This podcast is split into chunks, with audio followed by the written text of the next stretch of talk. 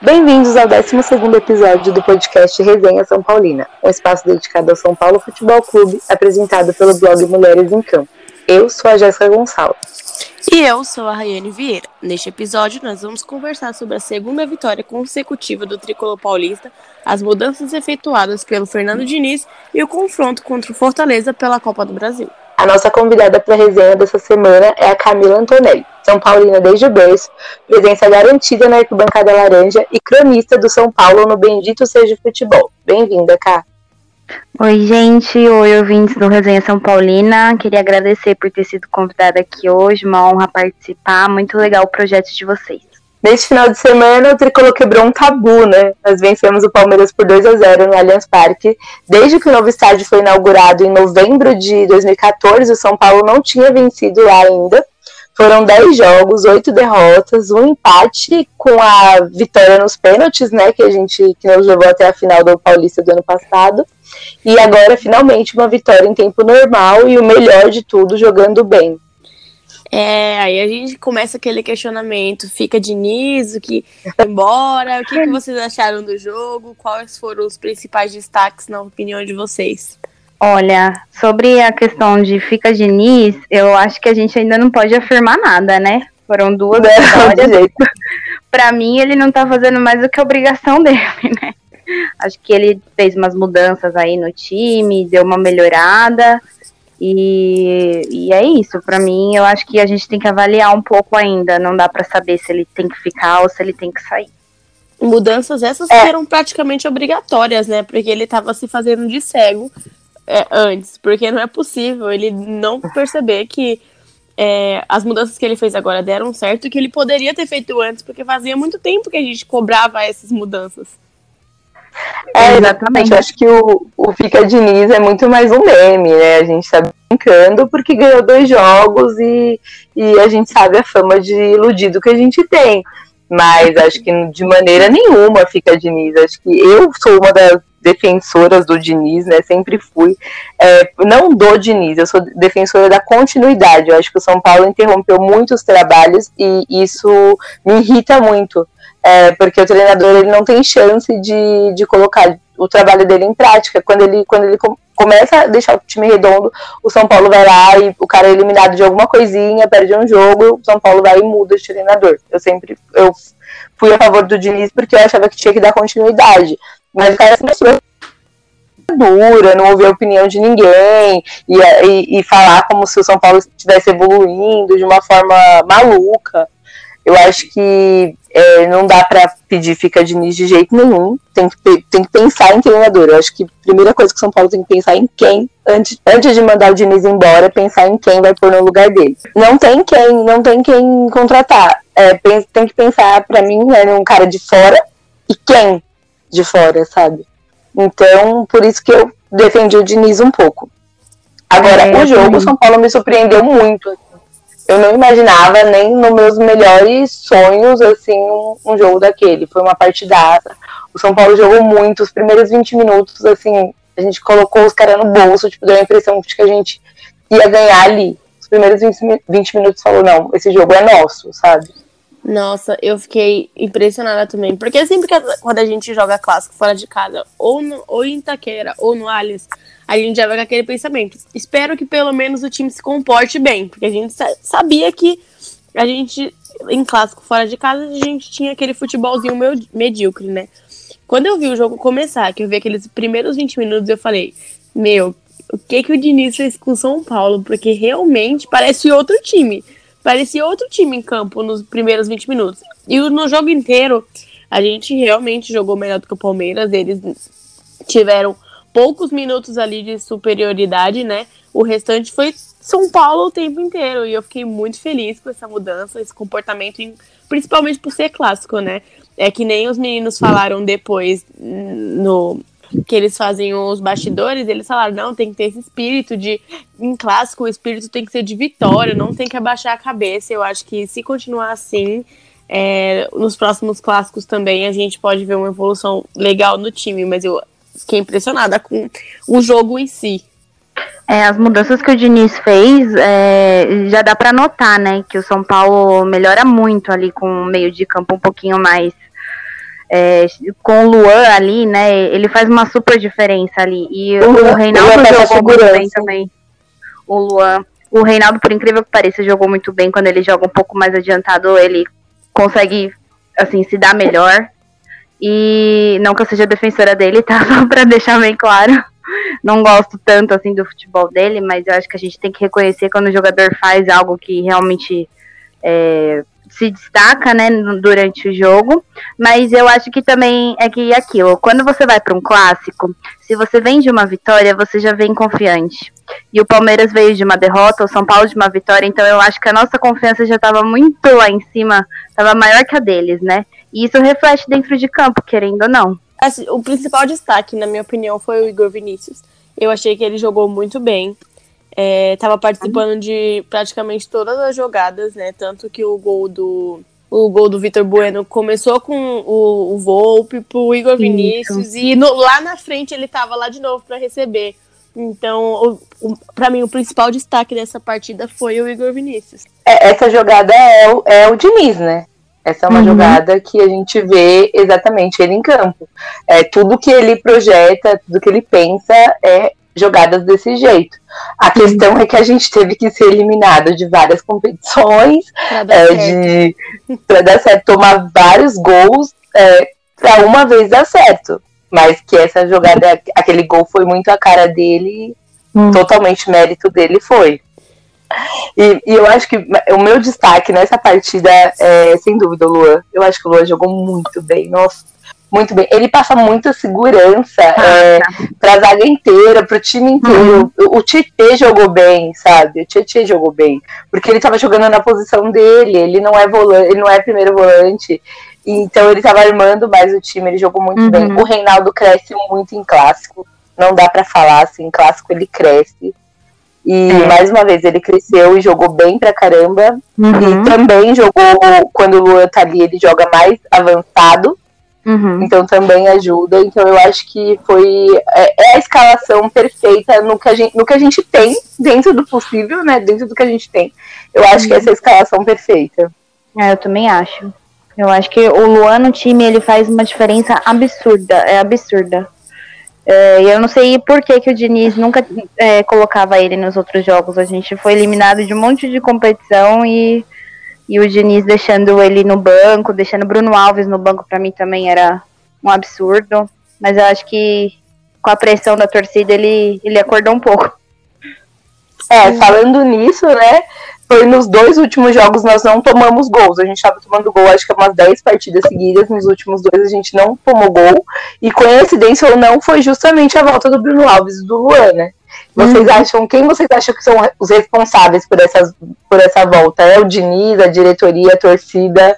Quem que, que é o responsável pela volta deles dois? Vocês acham que o Diniz vai manter o time assim ou se ele vai dar uma de doido e voltar eles pro banco? É, ao meu ver, essa troca aí foi pressão da torcida, viu que a torcida estava uhum. pedindo muito. E foi a questão do.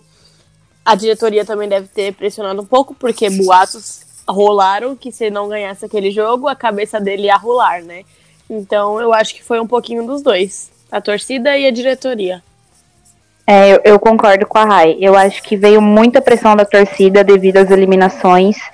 Toda é, escalação, o pessoal reclamava muito, né? E, tanto no, antes do jogo como no final do jogo. E teve Até teve aquele lance do. aquele lance da votação no melhor em campo, né? Que a torcida Isso. voltou no Bruno Alves. Voltou no Bruno né? Alves e ele estava na reserva. Foi sensacional. Eu, eu acho que aquilo foi um, um, um toque assim para ele, tipo, meu, acorda, sabe? Tá todo mundo vendo, só ele que, é. que, não, que não conseguia enxergar aquilo. Sim, não que o Léo estivesse nos comprometendo, né? Porque ele não, não nos comprometia, mas a gente estava com uma defesa muito frágil. É porque não era a posição dele. Eu é, sou exatamente. muito a favor do Léo jogar de lateral. Eu acho que ele precisa ter uma é. chance na lateral no lugar do Reinaldo. Uhum. Mas é, ali não era a posição dele e a gente tem um zagueiro. Não é uma coisa que assim, ah, não tem um cara para jogar. A gente tem. O Bruno Alves é super seguro. Ele não, não tem por que ele ficar fora do time. E o Diego não podia sair porque ele tá na posição dele ele precisa ganhar ritmo de jogo, sabe? Ele é o nosso futuro. A gente não dá para falar que não. Então, o Léo precisava sair só por isso, mas acho que ele também não comprometeu, não. É, eu acho que o Diniz tem que manter o time sim, assim, né? Se ele não manter, ele é loucura, porque ele viu que quando ele abaixou o ego dele, fez as mudanças, deu certo. A gente uhum. dois, gol, dois jogos seguidos que não tomamos gol, né? E consequentemente atacamos melhor. E eu, ao meu ver, o time tem que ser mantido assim. Ah, ao meu ver também. E eu acho que eu não sei se ele vai ter culhão suficiente para alterar o, o time depois de ter tido bons resultados com, com as alterações que ele fez, né? Então, eu acho que esse é o time ideal, com certeza, mas eu não confio muito no Diniz, assim, eu não sei. Eu acho que ele é muito cabeçador, isso me irrita muito. Eu não gosto de ninguém na vida que fica batendo na mesma tecla e não consegue mudar de opinião, sabe? E, e o Diniz, assim como até o Sampaoli mesmo, que é um dos melhores técnicos que a gente tem no brasileiro, eles têm essa coisa de, tipo, não mudar de opinião, sabe? Tipo, ah, isso tá certo. Então eu acho que do decorrer do campeonato, talvez o Diniz volte a deixar eles na zaga é, e, é, no banco tipo, pra dar ritmo de jogo pro Léo, sabe? Talvez ele diga isso, e volte o Tietê, é, e volte o Gabriel Sara, coloque o Tietê na posição de volante de novo. Eu acho que ele pode dar uma dessas de novo, não, não vai me espantar se no próximo na Copa do Brasil, por exemplo, ele jogar com o time assim, sabe? Com o Gabriel Sara, Tietê e, e Léo de volta no time. Ele vai ter que ter muita coragem para fazer isso. Mas não vai me espantar. Eu acho que ele não é muito bom da cabeça, não. Eu acho que ele Mas tá eu... se sentindo confortável, né, ali na parte de cima da tabela. Ele deve pensar, tipo, eu tô na parte de cima, não tô correndo risco de rebaixamento, sim, eu vou apontar aqui, né, na, na situação. Porque o Sara tava suspenso, né? Mas eu acho que ele conta muito com o Sara. Apesar da gente ainda não ter total confiança nele, mas ele conta muito com o Sara. Eu acho legal, tipo, o, o técnico insistir em um jogador porque ele vê potencial e que pode dar certo. Mas tem horas que não dá, não dá. Tem que colocar o Luan ali, o Luan tem que ser titular, o Tietchan então. tem que jogar na posição dele. Porque o Tietchan na posição dele, ele não é o pior jogador do mundo. Ele joga bem quando ele joga na posição dele. Ele é bom, ele é bom. É, eu gosto muito do Tietchan, eu gosto muito do futebol dele. Uhum. E o Gabriel Sara ele estava suspenso no último jogo. Eu acho que se ele tivesse jogado no lugar do Tietchan, também não seria nenhuma, nossa, meu Deus do céu, vai acabar com o time. Porque eu não, não acho ele ruim. Eu acompanhava muito o Sara na base, eu falei já isso aqui mil vezes, e ele era muito bom. Eu achava que ele ia ser uma das maiores revelações do São Paulo. Tanto que quando ele foi pro, pro time principal, várias pessoas me zoaram falavam pra mim, nossa, é esse moleque aí que você falava que era bom, você entende pra caramba de futebol, tipo, todo mundo me zoou. Mas eu, eu vejo potencial no Sara. Ele precisa de amadurecer, ele precisa ganhar ritmo de jogo, ele precisa de várias coisas. Então eu acho que enquanto ele não tem isso e nós estamos numa situação que nós precisamos vencer e precisamos ser campeões, eu acho que é melhor optar pelo Sara continuar no banco e deixar o Tietchan jogar, uhum. sabe? Aí troca no meio tempo, alguma coisa assim, mas eu não sei se o Diniz tem coragem de tirar ele do time, não. Eu acho que ele também, que ele tem muito o Sara como o menino do, dos olhos e vai voltar ele pro time. É, gente, você, tipo, vocês acham que a gente tá em uma ilusão coletiva de novo que a gente vai conseguir brigar por esse título? Eu acho que a gente briga pelo título, sim. Pode ser uma ilusão, pode ser uma ilusão. Mas se a gente for olhar a tabela, a gente não tá tão longe do líder, nem do segundo e terceiro. A gente tá em quarto, né? Agora. Isso, isso. Então, então a gente a gente tá ali, né, no G4. Por que não? Vai que o Atlético dá umas derrapadas aí, né? O Inter também campeonato de pontos corridos é sempre uma surpresa, gente. Tudo é pode é porque, acontecer. É porque esse campeonato a gente não pode é, colocar ele com, como parâmetro, porque o nível dele tá bem baixo, né? Porque uhum. o São Paulo empatou, empatou, empatou e não saiu da parte de cima da tabela, né? Então, eu acredito sim que se se manter vencendo, é, se manter um. empatar fora de casa, tipo, é aceitável mas se continuar ganhando os jogos no Morumbi, dá pra gente tentar brigar sim. Mas é, o que eu e a Jé costuma falar aqui sempre. A gente é muito iludido, a gente vê uma melhora no, no time, a gente fala, nossa, vamos ser campeão de tudo agora. E no final a gente se de decepciona, né? Então eu prefiro manter os meus pés no chão com o pensamento de que se jogar bem, dá. Mas não ficar com aquilo na minha cabeça, né? Tipo, ai, a gente vai chegar ali. Eu prefiro não me iludir. Eu prefiro acreditar que é possível, mas uhum. não colocar essa expectativa tão grande na, em mim, porque no final a gente acaba se decepcionando. É, eu acho que é uma. Eu, eu acho que é ao contrário de vocês, que é só uma ilusão coletiva mesmo. Eu acredito que o São Paulo não vai brigar pelo título. É, a gente vai tá indo bem ali, mas vai ficar entre quinto, sexto colocado lá no final. Não acho que o Atlético vai ser campeão, acho que o Atlético a qualquer momento vai começar a perder, sabe? Porque não, não acho o time. Eu acho que o São Paulo é muito bom, mas ele não tem um elenco tão, tão bom assim. E já tá começando aqueles lances de dívida lá, né? Aí quando, como, quando o time começa a dever pro jogador, a gente sabe como, o que, que acontece no final. É, dos que estão na parte de cima da tabela, que eu acredito que tenha potencial para campeão é o Inter. O Inter vem. Ele derrapa às vezes, mas é aquele time que ele joga encaixado. Thiago Galhardo faz gol toda a rodada. É, é um jogador, assim, uma peça fundamental do Inter. Então, dos que estão na parte de cima, não acredito também que o Atlético vai ser campeão dos quatro primeiros, se, um, se for para escolher um campeão, eu acho que vai ser o Inter. É, eu acho que o Inter tem mais chances de ser campeão. Eu acho que falta no São Paulo um, um, jogador como ele, como Galhardo, como Marinho. Um jogador que marca, que a gente sabe, que a gente olha ali e fala, não, esse cara hoje, todo jogo ele, ele faz gol, sabe? Falta muito isso no São Paulo, com certeza, né? E e acho que a gente não, infelizmente, eu confio mais na Copa do Brasil, por incrível que pareça, eu acho que a gente tem mais chance de ser campeão da Copa do Brasil do que brasileiro. Quero estar enganada no final, mas não, não acho que a gente vá. Acho que a gente tá só iludido mesmo, porque a gente costuma se iludir, assim, sempre. Mano, o torcedor de São Paulo já tem esse lance da, da ilusão. Também, né, fazem oito anos que a gente vive de ilusão. tá difícil. E mudando de assunto justamente para a Copa do Brasil, é, qual a sensação para vocês de enfrentar o Rogério nesta competição? Eu sinto. É, a gente sempre sente aquela tristeza de ver ele do outro lado, tipo, comandando outra equipe. Mas eu venho me preparando, tipo, nesses jogos que a gente joga contra ele no Campeonato Brasileiro, eu venho me preparando e tentando aceitar que, por enquanto, a história dele no São Paulo acabou e é, é, faz parte da vida. Ele é técnico de outro time. É, faz parte, a gente tem que aceitar que agora ele não é jogador nosso, ele é técnico do Fortaleza, então é difícil pra gente, ainda mais se eles eliminarem a gente. O que eu acredito que para os jogadores é uma sensação muito, muito é, diferente ver ele ali, né?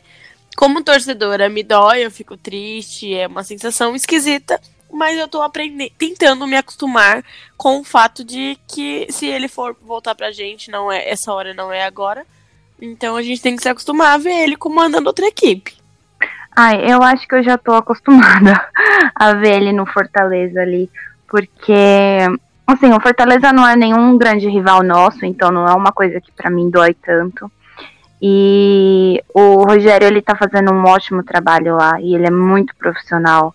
Então, eu sei que se por acaso ele eliminar o São Paulo, é, ele vai sentir, ele vai ficar feliz, claro, porque o trabalho dele tá dando certo, mas ele, ele vai ficar chateado por nós, né? Porque, poxa vida, né? Tanta gente para ser sorteada tem que ser. O destino colocou a gente contra ele, né? Ele Mas... vai nos respeitar, né? Eu acredito que ele vai respeitar uhum. a nossa derrota. Ah, com certeza, com certeza. Eu acho que da mesma forma que a gente respeitaria caso a gente eliminasse eles, entendeu? Então, ah, eu não sei, eu acho que eu acho que tem grande chance do São Paulo poder eliminar sim. Mas se o São, caso o São Paulo seja eliminado, óbvio, vou ficar muito brava com o São Paulo, mas vou ficar feliz pelo Rogério e por ver a carreira dele como técnico se consolidando. Eu não tô acostumada, eu nunca vou me acostumar a ver o Rogério em outra equipe, nunca. Mas assim, não existe a menor possibilidade de eu me acostumar com isso. Não consigo me acostumar nem com os jogos do brasileiro, eu, não consigo. E na Copa do Brasil, pra mim, tá doendo muito, porque é um título que a gente precisa muito, que a gente não tem. E ele também não, é a única coisa que a gente não ganhou. E eu nem aceito ganhar uma Copa do Brasil sem o Rogério, eu nem quero uma Copa do Brasil sem ele, sabe? Eu não consigo pensar nessa possibilidade eu acho que a, a, gente tem muita chance de ganhar do Fortaleza. Eu acho que a gente vai ganhar do Fortaleza. O Fortaleza eu não posso nem falar mais isso nesse podcast porque eu desmereci o Mirassol e todo mundo viu o que aconteceu. Mas eu acho que, que a gente vai ganhar do Fortaleza, assim, acho que a gente vai se classificar. Mas é, eu não, não ainda não tô acostumada, não. Acho que vai doer muito. Eliminar o Rogério vai doer e, e, ser eliminado pelo Rogério vai doer. Então, esse jogo provavelmente eu vou sofrer muito mais do que ser feliz se o São Paulo passar. Claro que eu vou torcer pro São Paulo, nem existe essa possibilidade, né? Como todo uhum. mundo comentou, foi o Rogério que ensinou a gente a colocar o São Paulo acima de todas as coisas. Então, não, não existe nenhum jogador maior do que o São Paulo. Eu vou torcer o tempo todo pelo São Paulo. Mas vai doer eliminar o Rogério. Eu falo de me acostumar, mas a gente sempre sente, né? Eu sempre fico muito triste ver ele e outra equipe. E eu sei que se a gente ganhar, a gente vai ficar muito feliz com a vitória, óbvio, mas vai ficar aquele sentimentozinho de nossa, coitado do Rogério. Mas Ai. o futebol é isso, infelizmente a gente vai uhum. jogar contra eles, então eu espero que a gente vença. O Rogério que me perdoe é melhor a gente ver o Rogério sendo feliz lá no Fortaleza, sendo campeão de tudo que ele pode lá, do que ficar vendo ele aqui sendo injustiçado pela diretoria que a gente tem, igual ele já foi, sabe? Foi a coisa mais triste, uma das coisas mais tristes que eu já vi acontecendo em São Paulo foi a passagem dele como técnico aqui. Então, eu tenho para mim de que ainda não é a hora, então talvez por isso eu não fique tão chateada. Hoje o dono da bola deu ele como. Deu que o Palmeiras está procurando ele, né? Aí, é quando eu vejo essas notícias, me deixa muito revoltada, porque meu, como o Palmeiras tem a audácia procurar o Rogério? Não, não, não pode, sabe? Não pode nem ter. Eu acho que ele nem vai aceitar. Nem sei se é verdade, né? Eu vi lá a informação no programa, não sei se procede, mas uhum. é, eu acho que ele não aceitaria de, de qualquer forma, mas eu acho eles muito audaciosos, assim, sabe? Isso doeria demais. Agora, no Fortaleza não dói. No Fortaleza eu só torço pra ele mesmo. E eu não sei é. quem é pior, né? Porque primeiro foi o Corinthians, agora o Palmeiras. É, eu, os, os times aqui de São Paulo deveriam colocar na cabeça deles o seguinte: o Rogério Senna é do São Paulo e pronto. Ele não tá aqui, mas ele é nosso. é incrível como ele se destaca como um dos melhores técnicos né, do, do campeonato e um dos melhores técnicos da, da atualidade com tão pouco tempo de treinador. É, eu fico muito feliz pela carreira dele. Gente, e para vocês, né? Qual será a maior dificuldade do São Paulo aí na Copa do Brasil? É, e vocês acham que dessa vez o título vem? Olha, eu acho que a nossa maior dificuldade é elenco, né? A gente não tem um elenco forte que dê para disputar duas competições ao mesmo tempo. Vai começar a ficar puxado, vai começar a machucar jogador, eu tenho muito medo disso, uhum. sabe? Nosso departamento médico, a gente sabe que também não é, não é mais o mesmo. Assim, uhum. tá. É, infelizmente é o mesmo, mas não trabalha mais da mesma forma, né? Então, acho que essa vai ser a maior dificuldade do São Paulo. Manter os jogadores sem se machucar e, e jogando bem. É, acho que para mim a maior dificuldade também é, vai ser essa de elenco e o peso de não nunca ter ganhado a Copa do Brasil. Eu acho que a pressão é um pouquinho maior. É, era isso que eu ia falar. A Copa do Brasil, como a gente nunca ganhou, é uma coisa que a gente coloca expectativa demais, né?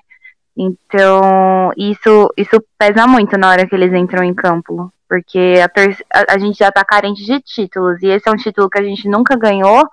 E então a gente tem que dar tudo, né? Mas vai esperar o quê? o que eu, eu não me surpreenderia, eu não me surpreenderia do Diniz faturar essa Copa do Brasil, não, viu? Não, não seria uma surpresa para mim, porque Nossa, é, é tão contraditório, é tão contraditório que é capaz, tipo, a gente fez tanta pressão para esse cara cair, que se ele continuar e ganhar esse título, vai ser tão esfregão na nossa cara que eu não não me surpreenderia de ser campeão. Nossa, e, aceita, e perdoaria ah, o Diniz com, com, de coração aberto. Perdoaria ele. Muito. Eu acho que o São Paulo é, tem mais chances né, de ganhar a Copa do Brasil que o brasileiro. Eu acho que tem time, os times vão focar muito no brasileiro, né? Então, talvez o São Paulo deveria priorizar a Copa do Brasil e e tentar dar o melhor na Copa do Brasil e deixar o brasileiro, que é um campeonato mais longo, de lado, na minha opinião. Acho que o São Paulo deveria é, focar. Eu, eu, sempre fui dessa opinião, que o São Paulo tem que focar em competições mata-mata. Porque pontos corridos Porque a gente não ganha. A gente, Então, pontos corridos é, é aquele campeonato que é imprevisível. A gente viu em 2018, o Palmeiras ultrapassou a gente. É imprevisível. Agora, uhum. mata-mata, uhum. se você tá focado, se você entra em campo para ganhar, você ganha. E o São Paulo Sim. não tem esse espírito é, tipo, de vitória. É, é, exatamente. Aí eu fico pensando, é esse espírito que teve no jogo contra o Palmeiras, que precisa ter em todo jogo de mata-mata. Todo uhum. jogo de mata-mata tem que ter assim. E se o São Paulo levar assim todo jogo de mata-mata, dá para ganhar, porque a gente não tem elencos tão bons no Brasil, a gente não tem é, times assim, nem o Atlético Mineiro que tá aí na frente, nem o Flamengo, que o ano passado foi campeão do, da Libertadores, para mim não são times que eu falo, nossa, meu Deus do céu, ninguém vence, sabe? Uhum. São times que dá pra ganhar, tanto que o Campeonato Brasileiro tá nivelado por baixo, a gente sabe disso, sabe? Então eu acho que se focar na Copa do Brasil dá pra trazer o título esse ano sim. É, eu acho que o, o time do Diniz tem que ter mais raça, né? Tipo, mais confiança, mais é, segurança, assim, quando jogam. Porque o nosso elenco Sim. não é um elenco ruim, se você for ver. A gente no tem papel, muito, bastante né? gente que. É, no papel, mas assim, a gente tem bastante é, jogador que tem talento e tudo mais. A gente já teve até elencos melhores, mas que talvez não rendiam tanto também. Então, eu acho que o que falta mesmo é vontade. É... Quando eu falo mais em elenco, eu falo mais assim, ter dois times, sabe? Ter praticamente dois times, conseguir ah, ter. Sim. Isso a gente não tem. Agora, se você pensar pegar o time titular do São Paulo, o time que jogou contra o Palmeiras, não é um time ruim mesmo. O nosso elenco é. no papel não é ruim. O problema é que não funciona em campo se é escalado da maneira errada. E é no banco. Exato, olha... exato os jogadores são escalados de forma errada. A gente olha pro banco, nossos olhos não brilham, porque a gente tem jogadores ali que podem ter potencial. Óbvio que temos. Mas até a gente testá-los e dar certo, é, que, é, é questão de tempo. A gente né? não tem esse tempo. É questão. É, que nem o Palmeiras. Tem. O Palmeiras mesmo, você olha o elenco deles, não é o melhor dos elencos do mundo, mas eles têm praticamente dois times. Eles conseguem ter peças para substituir. A gente não. A gente, quando vai substituir, o Diniz tem que trocar um volante por um atacante. Não, sei lá, a gente não tem peças para substituir todas as posições. Aí, enquanto é aí, a gente não vai ter novas opções, gente. Pra é mim, São gol, Paulo já foi largado às traças. É igual o gol. A então, gente tem o Volpe, isso... E no banco a gente tem quem? O PR. Que eu ainda não confio. Eu acho ele bom. É, eu também, eu não, não, acho ele ruim, não. Acho que não, não é tudo isso, não é aquele menino do Santos lá que eu queria que o São Paulo contratasse. Nossa, mas ele é muito ele, bom goleiro, sabe? É, mas, assim como o Volpe, eu acho que aquele menino, pra mim, dá de 10 e é pro Volpe, gente. Desculpa, mas eu não consigo ver segurança no Volpe. Acho que ele falha muito em jogo decisivo. Graças a Deus nesse jogo. Nossa, na hora que tá aquela bola que ele defendeu de braço de mão trocada, eu falei, meu Deus do céu, é, calou minha boca, sabe? Graças a Deus, porque ele falha tanto em clássico que eu vi aquela bola lá dentro Sim. já, sabe? Sim. Depois daquela então, defesa, você pensou, é hoje, hoje vai. É, não, depois daquela defesa você fala, não, hoje tudo vai dar certo, não tem como, sabe? Mas é, eu acho que o, que o São Paulo não tem diretoria. Então, quando a gente fala de não ter raça, eu acho que isso é muito por conta da diretoria. Os caras transformaram uhum. um resortão lá para o jogador ficar lá e se divertir. Então, então, tipo, por que, que o cara vai se dedicar se ele sabe que não tem cobrança nenhuma, sabe? É, o salário tá Isso também parte um pouco da torcida também, que é a torcida da gente dá muita moral pros caras, tipo, sem, sem eles ter feito nada, sem ter ganhado nada, a gente já coloca os caras lá em cima. Daniel então é um pouco desculpa. Aí, né? Ah, que o Daniel Alves eu acho que é um caso à parte, porque ele é um, um, cara que, querendo ou não, ele era muito vencedor. Então a gente achou que ele faria muita diferença no São Paulo, sabe? A gente, pra mim foi uma desilusão do caramba, assim, porque eu achei que realmente ele viria pra cá pra fazer a diferença. Mas aí quando ele vem com aquela marra de não querer nem jogar na posição dele, aí eu já, sabe, não. É complicado, é muito complicado. O jogador ele tem que entender que manda é o técnico para mim. Ele não pode ficar, tipo, ah, eu escolho a posição que eu vou jogar. Ele pode mexer no time inteiro, mas na posição do Daniel Alves ele não, não mexe. Ele não colocou ele para jogar na lateral um jogo, sabe? É verdade, é verdade. Pra começar jogando. Teve, eu acho que dois jogos que ele foi pra lateral. Uhum. Não, mas não teve nenhum jogo que ele começou jogando na lateral. Então ele manda, sabe? Isso me irrita um pouco no Daniel Alves. É, eu também não gosto quando, quando o jogador ele se acha mais importante do que o resto do elenco por ele já ter um, um bom histórico, assim, né? Ter uma carreira vencedora e aí, ah, eu cheguei, então eu mando desmando aqui e já era. Mas talvez. É, tipo, uma coisa que me irritou muito foi, eu acho que uns dois jogos atrás, que o Hernani estava em campo e ele estava com a faixa de capitão. Aquilo me sabe, me subiu a cabeça. Como é que pode? Aonde já se viu o Daniel Alves ser capitão do São Paulo com o Hernanes em campo? Sim. Pra mim isso é, não existe, outro sabe? caso que aconteceu no clássico aí, que eu fiquei muito feliz quando o Reinaldo falou aquilo, né? Ele deixou bem claro que ele só bateu o pênalti porque o Hernanes não estava em campo. Porque, ao meu ver, o Hernanes é o capitão da equipe e em casos como esses, eu gosto muito do Reinaldo batendo pênalti, porque eu acho que ele não treme pros goleiros.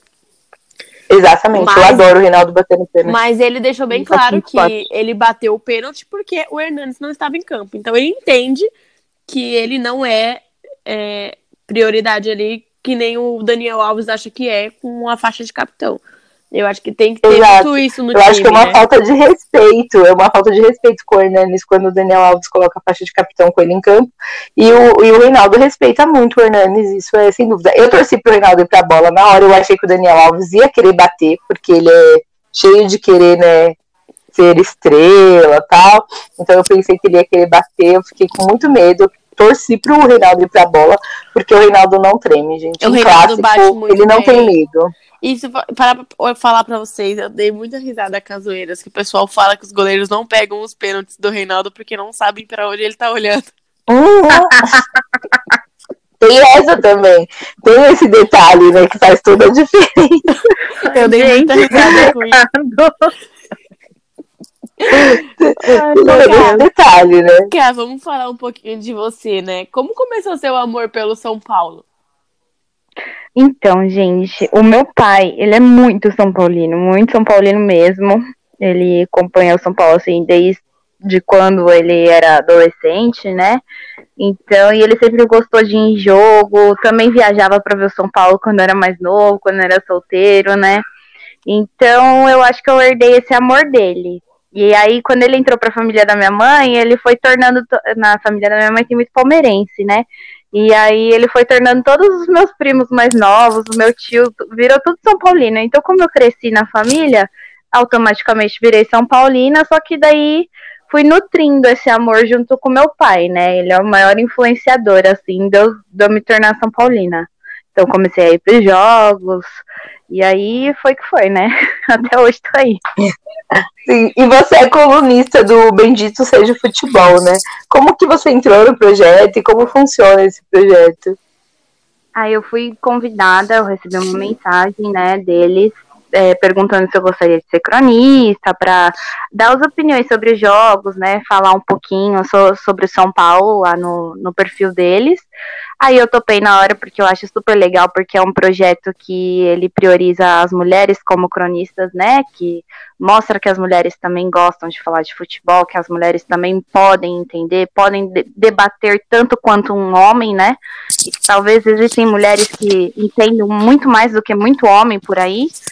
E é Talvez isso. não, com certeza. É, não, é a proposta, né? Mostrar isso, mostrar que a gente está aí no cenário do futebol, que o futebol também tá para mulher. E, e, é muito legal esse projeto. Tem quatro núcleos: tem o paulista, o carioca, o gaúcho e agora tem o mineiro também. Então, é assim, muita cronista aí para falar, dar suas opiniões. É bem legal acompanhar. Vamos. O Tricolor Indica Tricolor é um espaço dedicado a indicar São Paulinos. Um livro, um filme, um perfil para seguir no Instagram, qualquer coisa relacionada ao São Paulo Futebol Clube. Tá, eu quero indicar é, um perfil no Instagram e um livro. Vou começar pelo livro. O livro é um livro do Rogério Ceni que chama Maioridade Penal, que foi escrito quando ele já tinha completado 18 anos de carreira. É, eu não sei se vocês já leram esse livro, mas é muito legal porque ele conta toda a história dele, desde quando ele começou a morar lá no Morumbi no começo da carreira, tudo que ele passou na história do São Paulo, é, como ele começou a bater falta, bater pênalti, as seguranças e inseguranças dele dentro de campo. Vale muito a pena para quem gosta do Rogério, assim, né? Quem tem ele como ídolo.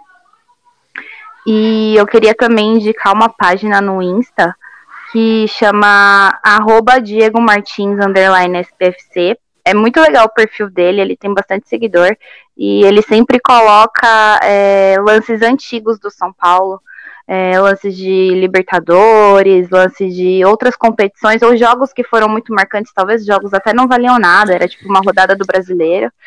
E é muito legal de ver quem gosta de ver esses lances antigos, assim, tricolor, os outros times, os elencos que a gente já teve, vale muito a pena acompanhar. Bacana. Boa. A minha, indica... vou, vou procurar. a minha indicação hoje é um perfil no Instagram também, é o Tricolornet. É um perfil de notícia também, só que fazem é, bastante IGTV sobre os assuntos relacionados a São Paulo. Postam vídeos, imagens, opiniões e eu gosto bastante. Bom, a minha indicação hoje também é um Instagram. É, acho que todo mundo conhece, mas talvez nem todo mundo siga, que chama é um, um senhor, né, que ele se diz corneteiro profissional, que é o Silvio Albertin Júnior. Cara, os vídeos dele são sensacionais. Ele é muito corneteiro, muito, mas muito corneteiro. Ele viralizou, acho que na época da Libertadores, que ele queria matar o Diniz. Ele gravou os vídeos xingando muito o Diniz e acabou viralizando. Nossa, ele é muito legal. E, mas essa... É, eu quero agradecer a todos os nossos amigos e amigas que compartilham e espalham cada episódio do Resenha São Paulina. É muito importante para a gente e continuamos contando com vocês para alcançar mais e mais pessoas. Tá, muito obrigada pela sua participação no programa, obrigado pelo seu trabalho, tanto no Bendito, como o seu, seu papel como torcedora do São Paulo. É, eu conheço a Ká há muitos anos, vejo ela na arquibancada há muito tempo, já acompanhei vários jogos do São Paulo com ela, vejo quanto ela é fanática, vejo quanto você se dedica para o São Paulo, parabéns e continue. Obrigada, gente. Obrigada mesmo. Queria agradecer, né, vocês pelo convite de estar aqui. Queria elogiar também mais uma vez, eu já elogiei outras vezes vocês por esse projeto. É, é muito legal, eu já acompanho Mulheres em Campo há um tempo, porque, né, eu conheci a Jéssica, a indicar e tudo mais. E é isso, enquanto tiver mulher levando o futebol e mostrando que a imagem da mulher tá ali também dentro do esporte, eu vou apoiar, podem contar comigo. E vamos São Paulo. Eu espero que vocês tenham curtido mais esse episódio do podcast Resenha São Paulina. Curtam, compartilhem, indiquem para as amigas. Nós estamos doidas para convidar um monte de menina para somar e jogar conversa fora sobre o nosso amor de futebol.